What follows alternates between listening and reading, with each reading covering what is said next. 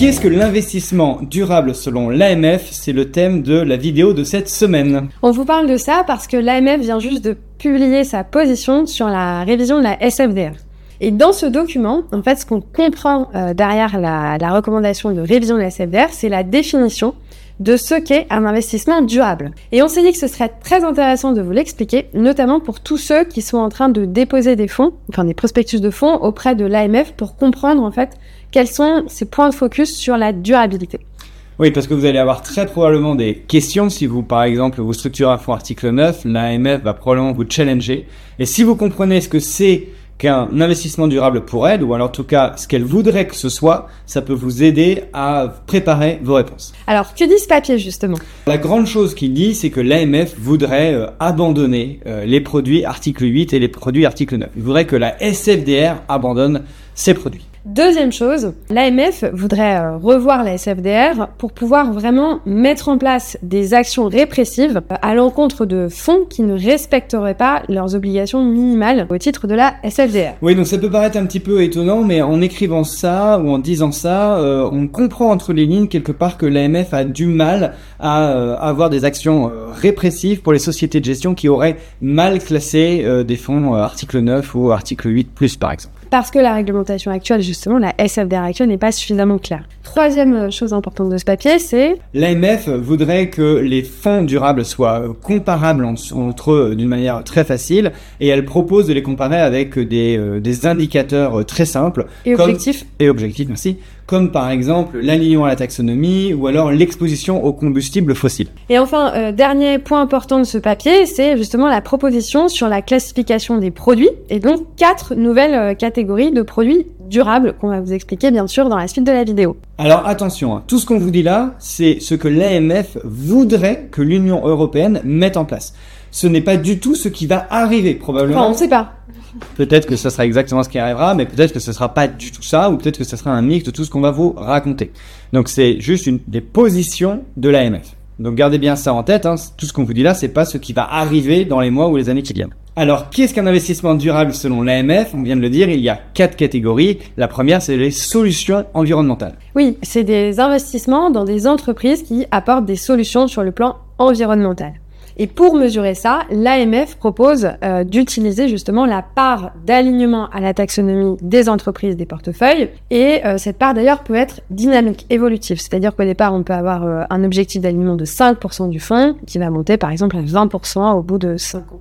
Voilà, donc c'est très restrictif quelque part. Hein. Un investissement durable ou un fonds durable sur les solutions environnementales, selon l'AMF, ça ne pourrait être que être des fonds qui sont alignés à la taxonomie. Exactement. Deuxième catégorie de produits durables, ce sont donc les fonds solutions sociales. Voilà, donc les fonds solutions sociales, ce seraient des fonds qui investissent dans des entreprises qui fournissent des solutions sociales.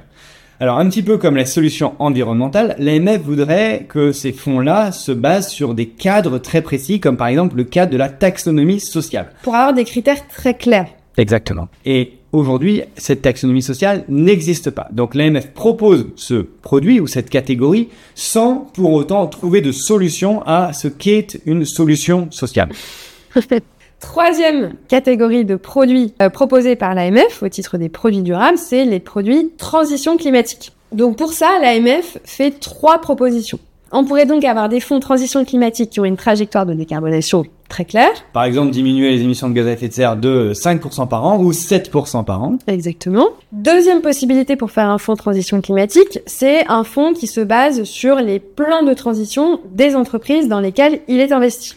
Et ce fonds durable ne pourra investir que dans des entreprises qui ont des plans qui sont alignés à l'accord de Paris. Et troisième, euh, troisième possibilité pour les fonds de transition climatique, ce sont des fonds qui sont alignés à la taxonomie. Et là, l'indicateur clé, c'est le CAPEX. C'est-à-dire qu'on va regarder quelle est la part des investissements de l'entreprise, le CAPEX, qui est aligné à la taxonomie européenne. Et en fait, ça veut dire quoi? Ça veut dire que vous pouvez avoir des fonds qui ont euh, un alignement dynamique. C'est-à-dire qu'au départ, vous avez 5% de votre portefeuille qui est aligné à la taxonomie. Et puis, cette part, elle va progressivement augmenter parce que les entreprises font des investissements dans des solutions, justement, alignées à la taxonomie européenne. Voilà, transition climatique, c'est donc trois critères clés aujourd'hui pour l'AMF. Et maintenant, quatrième euh, catégorie de produits durables proposés par l'AMF. Ce sont des fonds qui auraient des notations ESG sous contrainte, contrainte par l'Union européenne. Et ce que propose l'AMF, c'est finalement quelque chose qui ressemble énormément au label ISR, c'est-à-dire avoir une grille qui où il y aurait une pondération de 20% sur l'environnement, au moins 20% sur le social, au moins 20% sur la gouvernance, qu'il faudrait qu'on exclue tout un périmètre, un univers, donc exclure par exemple les 20% les moins bonnes, ou alors avoir une, une idée de d'augmentation de la note moyenne ou alors avoir une idée de euh, la note doit être meilleure qu'un univers particulier. Donc là, vous regardez un petit peu comment est créé le label ISR et finalement on retrouve de nombreuses choses dans cette euh, catégorie numéro 4. Alors qu'est-ce que c'est qu'un investissement durable pour l'AMF Soit c'est un investissement durable sur le plan de la taxonomie, euh, pour, la, pour tout ce qui est durable d'un point de vue environnemental. Pour tout ce qui est durable d'un point de vue social, finalement, ce que dit l'AMF, c'est qu'aujourd'hui, il n'y a pas vraiment de cadre, donc on sous ça sous-entend qu'aujourd'hui on peut pas vraiment avoir un investissement euh, durable sur le point de vue social.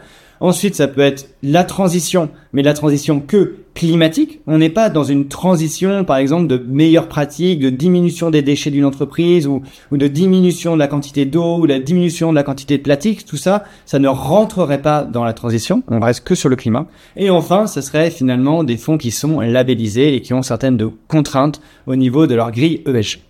Oui, donc ça, c'est les quatre catégories qui ont été présentées. L'AMF ajoute que des catégories euh, additionnelles pourraient justement être créées dans le futur, comme par exemple euh, les fonds euh, biodiversité. Maintenant, on voudrait juste ajouter quelques éléments qui sont assez clés, donc sur les risques de durabilité, et puis enfin d'autres petits points que l'AMF a, a, a présenté dans le papier dont on vous parle. Donc les risques de durabilité. La première chose que l'AMF dit, c'est qu'elle souhaiterait que tous les fonds article 6 précisent dans leur prospectus qu'ils ont des risques de durabilité au même titre qu'ils ont des risques financiers comme un risque de liquidité, un risque de crédit, etc. Première chose. Et la deuxième chose importante, c'est sur la quantification des risques. L'AMF aimerait que tous les fonds quantifient l'incidence des risques de durabilité sur le rendement du produit. Ça permettrait de comparer les fonds les uns aux autres pour voir ceux qui ont le plus de risques en matière de durabilité et elle veut pas des étoiles, elle veut pas des, des, des niveaux, elle veut juste un chiffre de performance sur une perte possible du fonds. Et ça, c'est extrêmement important. C'est aussi quelque chose que demande l'article 29 que très peu de sociétés font font correctement. On voit très rarement là, le risque de durabilité, c'est 3% par exemple sur le.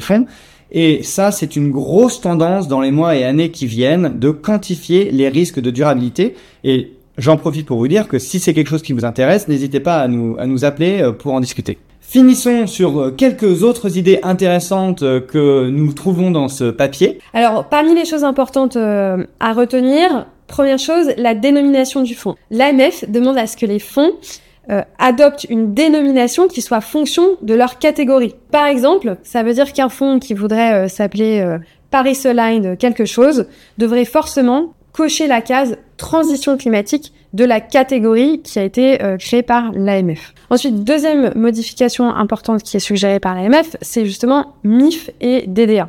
L'idée, c'est, vous savez, hein, que donc on prenne en compte aujourd'hui les préférences de durabilité des euh, épargnants euh, dans le choix des produits financiers. Or, aujourd'hui, les catégories qui sont dans la réglementation MIF et DDA ne correspondent pas aux catégories de la SFDR, pas vraiment. Et euh, donc la, la, l'AMF dit qu'il faut évidemment mettre euh, toutes les réglementations euh, à jour pour que les on ait les mêmes catégories de produits financiers pour les clients retail et puis pour les producteurs de produits financiers. Troisième modification importante. Troisième modification, c'est l'ajout possible de nouvelles catégories, mais ça, on l'a dit un petit peu plus haut. Et enfin, la dernière, c'est finalement de dire que la SFDR ne devrait s'appliquer qu'au niveau des fonds. Aujourd'hui, la SFDR, elle s'applique au niveau des fonds et des entités. On doit publier, les sociétés de gestion doivent publier des, des PAI, par exemple, au niveau de toute l'entité. L'AMF dit, grosso modo, que personne ne les lit et que ça sert à rien. Et c'est ce qu'on comprend. Qu'on comprend rien. et donc, du coup, elle dit, on oublie euh, au niveau de l'entité, ça n'a pas vraiment de sens. Par contre, ce qui s'applique au niveau de l'entité, c'est la CSRD. Et comme il y a très peu aujourd'hui euh, d'institutions financières qui sont soumises à la CSRD, hein, de mémoire il y en a moins de 15, l'AMF propose finalement de diminuer le seuil de la CSRD pour que les institutions financières, les sociétés de gestion, y soient soumises également. Oui, l'AMF dit ça parce que simplement la CSRD c'est une réglementation sur euh, les impacts extra-financiers euh, des, des entreprises. Donc une société de gestion devrait reporter sur euh, tous ces risques de durabilité et ces impacts extra-financiers si elle était soumise à la CSRD. Donc ça remplacerait même ça renforcerait euh, la SFDR au niveau de la société de gestion. Alors maintenant, faut-il attendre pour lancer des fonds article 8 et des fonds article 9 Alors évidemment non. La mise à jour de la SFDR ne va probablement pas arriver en 2024. Euh, c'est pas sûr même qu'elle arrive en 2025. Donc si elle arrive que en 2026, n'attendez pas pour continuer à lancer euh, vos fonds article 8, 8 plus ou 9, etc. Je vous invite à aller visiter notre site internet moonshot.run si vous voulez si vous voulez en savoir plus sur ce qu'on fait. Si vous voulez recevoir une vidéo par semaine et mieux comprendre la finance durable avec nous, avec Moonshot, eh bien scannez ce QR code et abonnez-vous à notre newsletter. Vous pouvez aussi euh, aller sur notre site et cliquer sur nous abonner à la newsletter. À bientôt. À bientôt.